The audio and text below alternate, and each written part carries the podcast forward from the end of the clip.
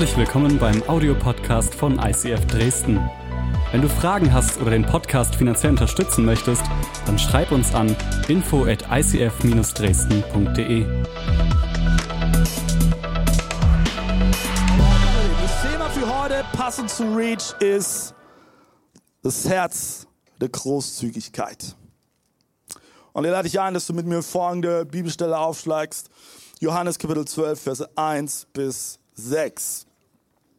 Sechs Tage vor dem Passafest kam Jesus wieder nach Bethanien, wo Lazarus wohnte, der von den Toten auf, den, den er von den Toten auferweckt hatte. Dort wurde nun Jesus zu Ehren ein Festessen gegeben. Martha bediente und Lazarus war unter denen, die mit Jesus an dem Essen teilnahmen. Maria brachte einen halben Liter echtes, kostbares Nadernöl salbte Jesus damit die Füße und trocknete sie damit, dann mit ihrem Haar.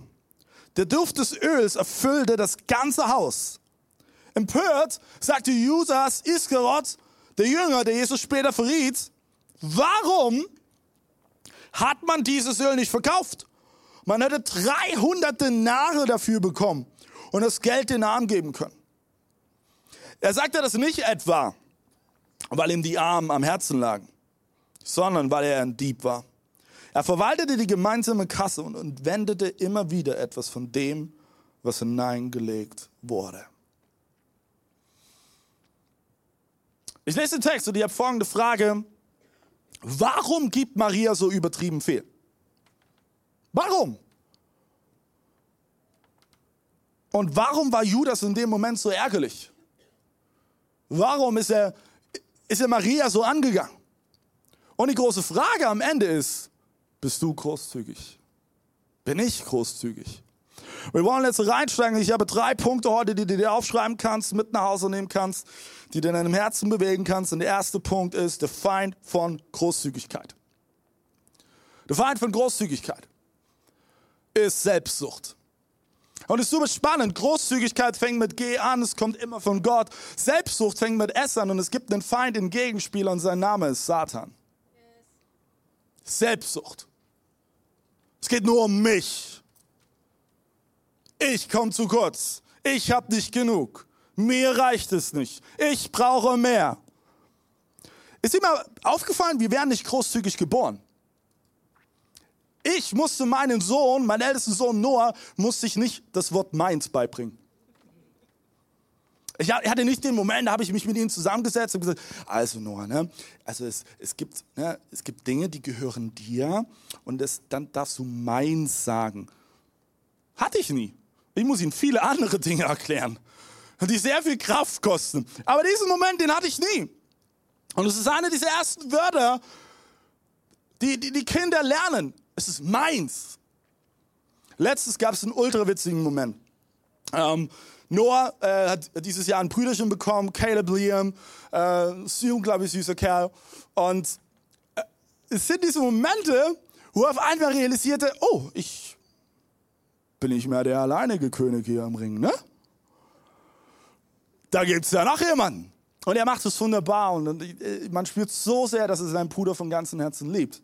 Aber letzten war ein Moment, äh, Oma war zu Besuch und ähm, Oma nahm Caleb und Noah kam, schubste Caleb zur Seite und sagte, meine Oma.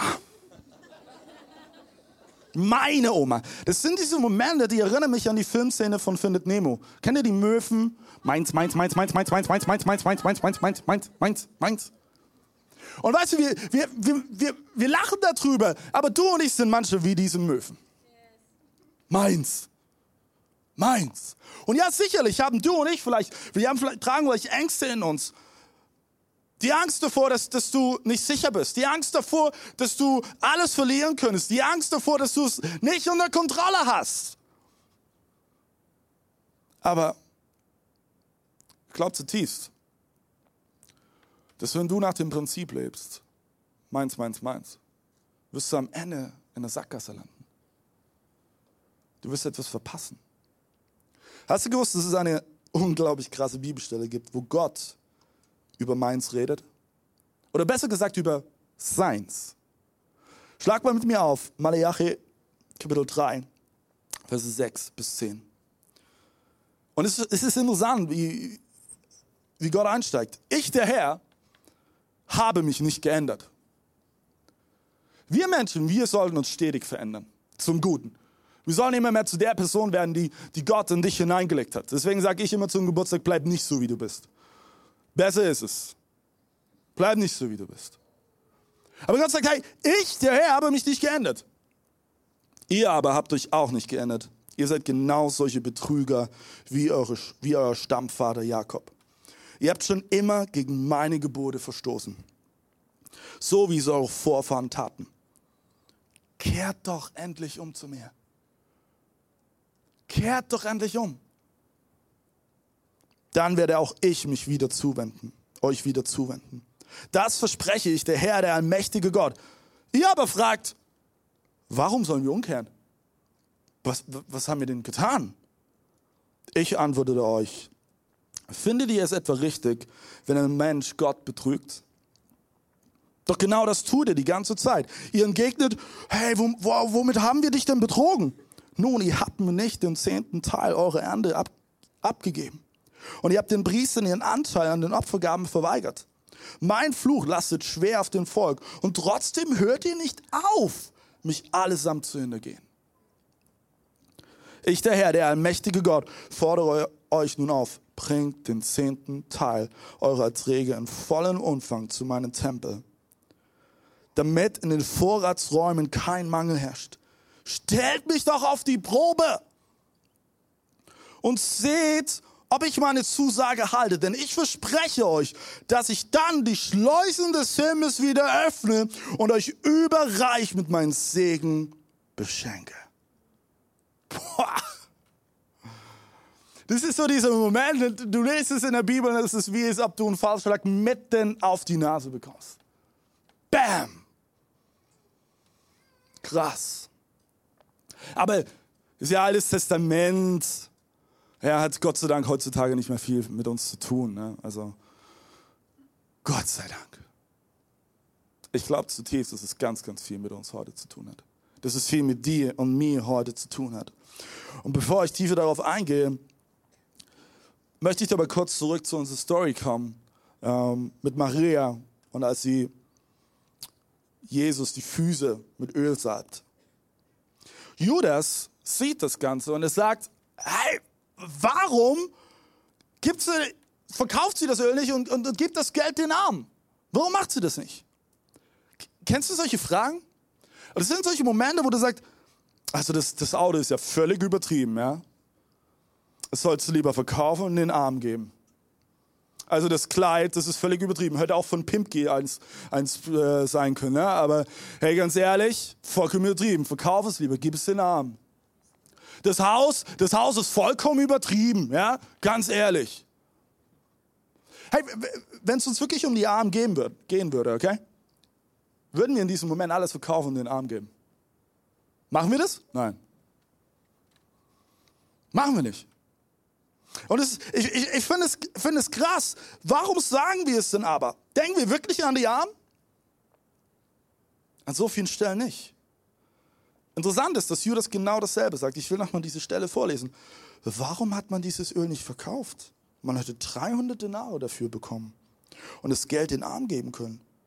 Aber er sagte das nicht, weil ihm die Arme an Herzen lagen, sondern weil er ein Dieb war. Er verwaltete die gemeinsame Kasse und entwendete immer wieder etwas von dem, was hineingelegt wurde. Ich frage mich, sind wir nicht auch oft so? Jetzt sagst du, wow, hey David, das geht zu weit, ich bin kein Dieb. Vielleicht. Vielleicht bist du kein Dieb, aber ich glaube, dass hier eine tiefe Wahrheit drin steckt. Aber ich möchte mal die Frage stellen, warum sagen wir das? Das Auto ist völlig übertrieben, das ist übertrieben. Weil am Ende geht es uns doch um uns und die Person. Solange es jemanden gibt, der mehr hat, kannst du immer auf jemanden zeigen, oder? Oh, schaut euch mal den an, ja, der hat schon wieder neue Sneaker. Das scheint ja einen Esel zu Hause zu haben, der Geld, ne? Und auf, auf einmal, weißt du, deine komplette Perspektive ist auf einmal lahmgelegt, weil du geblendet bist Und das Witzige ist aber, es ist so lange ein Problem, bis du selber die Sneaker trägst, oder? Der Urlaub des anderen ist so lange ein Problem, bis du selber den Urlaub machst, oder? Bis du selbst im Sonnenstuhl auf den Malediven liegst und, boah, nice. Aber solange du es nicht hast, kannst du auf andere zeigen. Ich hoffe, du kannst mir folgen, weil es ist, so wichtig, dass du Folgendes verstehst. Schau bitte auf dich und achte auf dein Herz. Und du musst dich selbst fragen, bin ich großzügig? Die anderen sind nicht dein Problem. Weißt du, wir leben in einer Kultur, wir zeigen immer zuallererst auf andere, anstatt bei uns selbst zu schauen. Also diese klassische Bibelstelle, ja, du, du siehst den Splitter deines Nächsten im Auge, Dabei hast du selber einen Balken im Gesicht hängen. Und du realisierst nicht, dass eigentlich zuallererst der Balken raus sollte, bevor du den kleinen Schiefer da rausziehst. Frag dich mal, bist du großzügig? Und ich finde es spannend, da komme ich wieder zurück zu, zu Judas. Ich habe mich gefragt, als ich diese Bibelstelle gelesen habe, okay, wer gab Judas denn die Verantwortung für die Kasse? Das glaubst du. Jesus, oder? Warum hat Jesus das gemacht? Andere Frage, äh, glaubst du, Jesus wusste, dass Judas die Kohle rausgenommen hat? Ich glaube zutiefst. Äh, wir reden von Jesus, ja? Ich glaube zutiefst, dass Jesus das wusste. Aber jetzt kommt ein wichtiger Punkt. Jesus wollte Judas nicht verführen, sondern er wollte ihm eine Chance geben, sich richtig entscheiden zu können. Und das ist so ein wichtiger Satz, schreibe ihn dir auf. Gott verführt nie, aber er gibt dir eine Möglichkeit, dich richtig zu entscheiden. Er gibt dir die Möglichkeit, dich richtig zu entscheiden. Deswegen ist diese Stelle in Malachi, ist übrigens die einzige Stelle, wo Gott das sagt. Er sagt, teste mich, prüfe mich. Prüfe mich, wenn du deinen Teil mit an den Tisch bringst, wenn du bereit bist, einen Schritt des Glaubens zu gehen, in, in, in Großzügigkeit, teste mich, ob ich nicht die Schläuche des Himmels öffnen werde und ich mit überreiche Segen überschütten werde, der weit über deine Vorstellungskraft hinausgeht. Teste mich doch. Teste mich. Ah, nee, das kann ich nicht. Das geht jetzt schon zu weit, Gott. Also ich will, ich will schon mein Leben immer noch halbwegs im Griff haben und äh, ich will wissen, okay, dass, dass, dass ich immer noch so einen Plan B habe. Wenn du jemand bist, der stetig auf der Suche ist nach einem Plan B, dann glaube ich, ist es der nächste Schritt, dass dein Vertrauen zu Gott wächst. Boah, ich glaube es zutiefst. Wenn du Gott alles in die Waagschale legst, brauchst du keinen Plan B. Brauchst nicht. Weil er dich liebt. Weil er nur das Beste für dich will. Und du hast die Möglichkeit, dich richtig, dich richtig zu entscheiden. Judas, Judas nimmt einfach das Geld aus der Kasse raus. Die große Frage ist, würde das einer von uns sonntags machen, wenn wir die Kollekte einsammeln? Wahrscheinlich nicht. Wir sind ja nicht in Afrika. Ne? Afrika ist es tatsächlich ein Thema. Aber wir sind ja hier unter uns und das ist alles sicher. Ich möchte dir jetzt gleich die Perspektive mitgeben und wahrscheinlich werde ich dich damit herausfordern und äh, wahrscheinlich werde ich ein paar Gespräche danach haben. Das ist alles okay. Ähm, aber ich glaube zutiefst, einige von uns, wir haben ein gefülltes Bankkonto zu Hause und all das gehört eigentlich Gott, aber du nutzt es nur für dich. Und die Frage ist, bist du da nicht auch ein Dieb? Wem gehört all das, was du hast? Wem gehört es? Ha, ich David, ich habe dafür gearbeitet, ich habe dafür geschuftet, ja. Und ähm, okay, gut. Wer hat dir die Gabe dafür gegeben? Wer hat dir dafür die Kraft gegeben? Wer hat dir den nächsten Tag geschenkt, dass du ihn erlebst und dass du, dass du Zeit investieren kannst, um, um Finanzen zu verdienen, um, um äh, Besitz anzuhäufen? Wer war es? Wer war es? Gott. Gott. Weißt du, wir lesen diese Geschichte und wir zeigen ganz, ganz schnell mit dem Finger auf Judas. Na oh, ja, ja, Judas, war ja klar. Ist ja der Verräter, der Jesus dann verraten. War ja klar, dass der die Kohle aus, aus der Kasse rausnimmt. Geht mir übrigens genauso. Aber weißt du, so schnell vergessen wir bei uns zu sein. um mal zu prüfen, wie es um mein Herz steht. Wie es um mein Herz steht. Ich möchte dir kurz erzählen. Ich bin in einer Pastorenfamilie groß geworden und wir, wir hatten nie viel Geld. Aber dennoch hatte für mich Geld immer einen sehr, sehr hohen Wert. Weil wir viele Momente hatten als Familie, da hatten wir nicht viel. Und ja, wir haben Versorgungsfunde erlebt durch Gott, dass wir, keine Ahnung, einen Briefumschlag im äh, Briefkasten hatten, wo 500 Euro drin waren. Oder dass ein Freund vorbeikam und eine, ganze Kofferraum, Kofferraumladung voll mit Lebensmitteln für uns hatte. Aber weißt du was? Als ich mit Yechi in die Ehe gestartet bin, wenn es um Finanzen ging, ich hatte immer Schiss. Ich hatte immer Angst. Ich wollte immer möglichst alles unter Kontrolle halten. Und äh, verstehe mich nicht falsch, es ist wichtig, Finanzen zu planen, bitte, okay? Ähm, und es ist wichtig, ein Budget aufzustellen. Es ist wichtig zu wissen, okay, wie viel hast du, wie viel nicht, wofür gibst du es aus und wofür solltest du es nicht ausgeben. Es ist wichtig. Aber ich hatte in mir drin, ich wollte immer dieses Seil der Sicherheit, ich wollte es nicht loslassen. Ich habe ihm gesagt, ich, ich, ich kann nicht, Gott. Weil ich immer das Gefühl hatte, ich, ich würde zu kurz kommen. Am Ende war es nämlich die Angst, dass ich zu kurz komme. Und irgendwann ich, ich habe gemerkt, dass es mich innerlich zerreißt. Und ich habe Gott gesagt, okay Gott, ich bete, dass du mein Herz in Bezug auf Finanzen veränderst. Und es war ein sehr langer und immer noch anhaltender Prozess teilweise schmerzhaft. Und ich durfte erleben, wie Gott mein Herz ändert. Und ja, ich, Geld, Geld ist am Ende ein Möglichmacher. Aber ich verrate dir was. Ich durfte eine Freiheit erleben, wo ich weiß, mein Herz hängt nicht an Geld. Mein Herz hängt an Jesus Christus. Ich möchte nicht abhängig von Geld sein, sondern ich möchte abhängig und immer mehr abhängig werden von Jesus Christus. Nicht von Geld.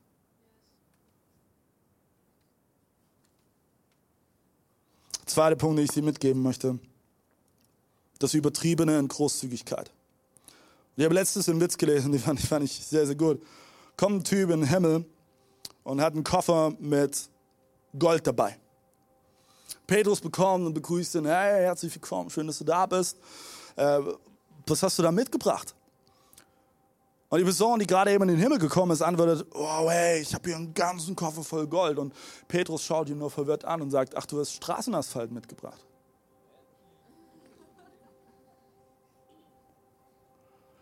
Du kennst sicherlich die Story von König David aus der Bibel. Er, er hat den Tempel in Jerusalem gebaut und man, es, es, gab äh, Wissenschaftler, die, die haben sozusagen errechnet den Betrag, den König David investiert hat über die Jahre, um diesen Tempel zu bauen. Es waren insgesamt 20 Milliarden US-Dollar. Boah, 20 Milliarden US-Dollar. Hey, der muss ja, der muss stinkreich gewesen sein. Well done, Johannes. Wow. Das haben wir davor geübt, weißt du. Der hatte echt übertrieben viel Geld. Ich möchte mit dir kurz noch mal auf Maria schauen aus unserer anfänglichen Geschichte. Lass uns schauen, was Maria machte. Sie nahm ein Öl, das den Wert von 300 Denar hatte. Du musst wissen, ein Denar war damals ungefähr ein Tageslohn. Das heißt, was sie da über Jesu Füße kippte, war fast ein komplettes Jahreseinkommen. Fast ein komplettes Jahreseinkommen. Wie, wie, wie, krass ist das denn? Das ist doch übertrieben. Das ist, das ist wirklich viel, um es jemandem über die Füße zu kippen. Das ist übrigens interessant, das war die einzige Salbung, die, die Jesus hier auf der Erde empfangen hat. Bevor Jesus nämlich die Tod, Todessalbung äh, empfangen konnte, war er nämlich schon wieder auferstanden. super spannend. Und Maria sagt, nein, hey, ich, ich, ich weiß den Wert, was, was dieses Öl wert ist, aber ich weiß auch, zu wen ich es bringe. Zu Jesus. Die große Frage die ich dir heute stellen möchte, heute Morgen, gibt es irgendwas, mit dem du Gott beeindrucken kannst? Weißt du, wir Menschen sind immer so schnell dabei, du, wir holen dann unseren Lebenslauf vor, der Gott hier, du siehst, na, woo, äh, meine Referenzen und meine Leistungen, meine Karriere, du siehst, äh, wie viel Geld ich habe, du siehst das, siehst das, siehst das und Gott schaut alles an und sagt, und?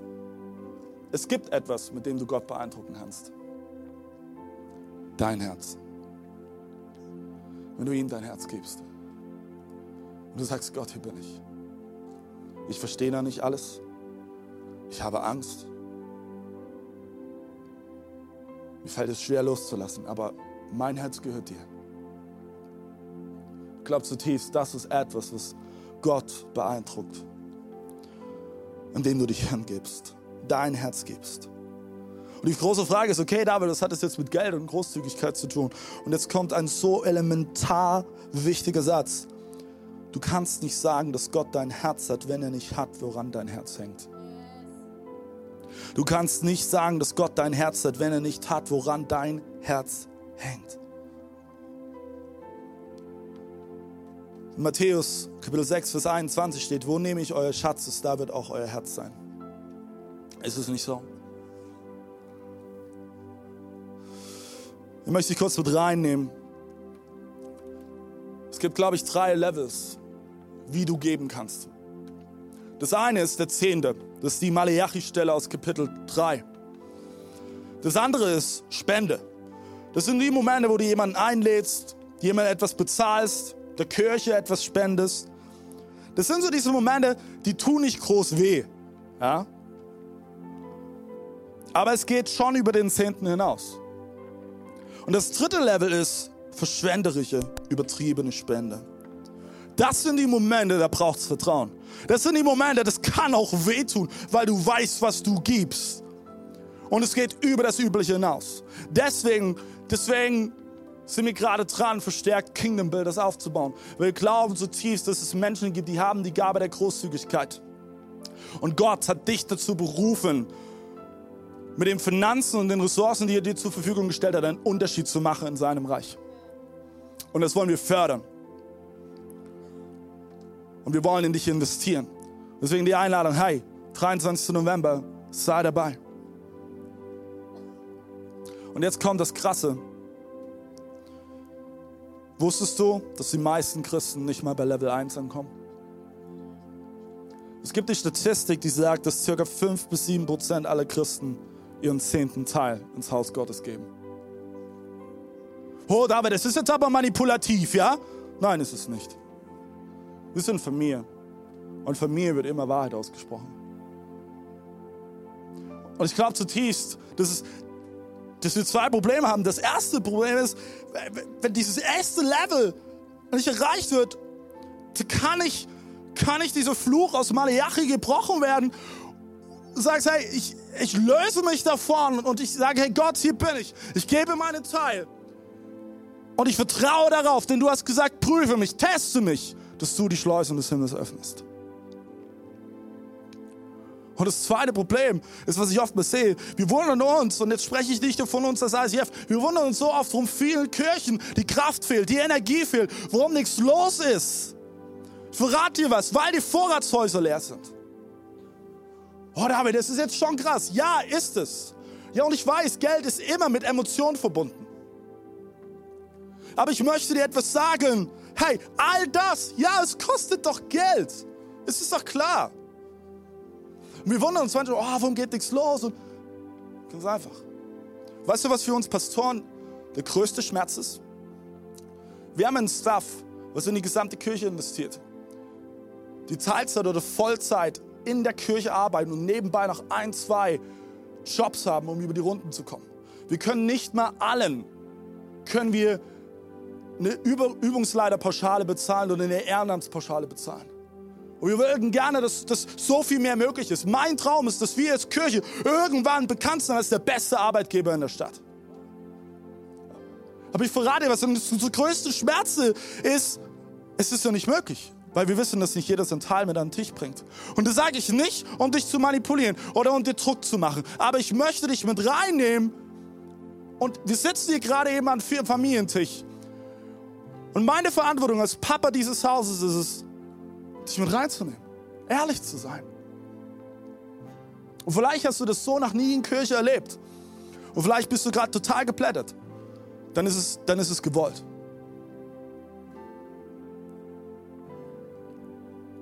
Ich glaube, dass Gott jeden mehrmals im Leben fragt, hey, bist du bereit, eine übertriebene Spende zu geben? Bist du bereit, aus deiner Komfortzone auszubrechen und mehr zu geben, als du vielleicht im ersten Moment willst?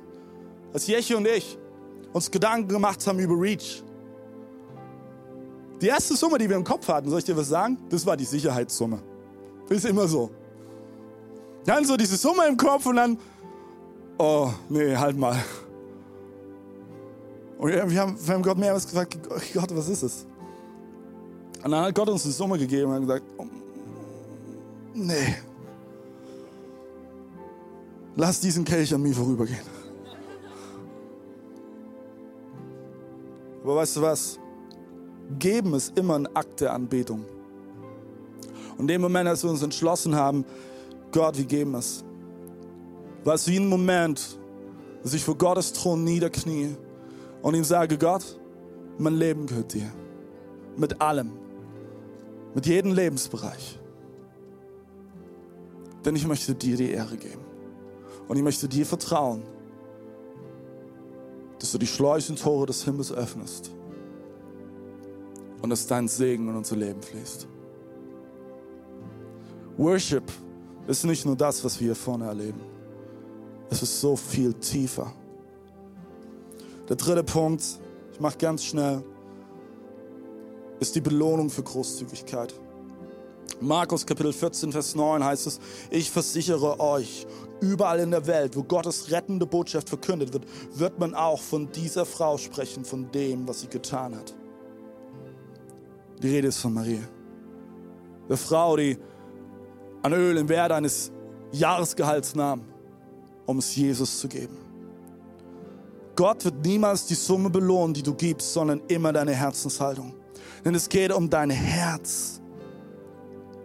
Es geht um dein Herz. Den Betrag, den du am Ende gibst, ist Gott eigentlich vollkommen egal. Ihn interessiert viel, viel mehr, mit welcher Herzenshaltung du es gibst. Denn daraus liegt dein Segen. Okay, was, was, was ist jetzt die Belohnung? Für immer steht, Gott hat dich schon belohnt, bevor du etwas gegeben hast. Denn er gab seinen einzigen Sohn, seinen geliebten Sohn, Jesus Christus, für dich, damit du frei leben kannst. Johannes 3, Vers 16, denn Gott hat der Welt seine Liebe dadurch gezeigt, dass es seinen einzigen Sohn für sie hergab, damit jeder, der an ihn glaubt, das ewige Leben hat und nicht verloren geht.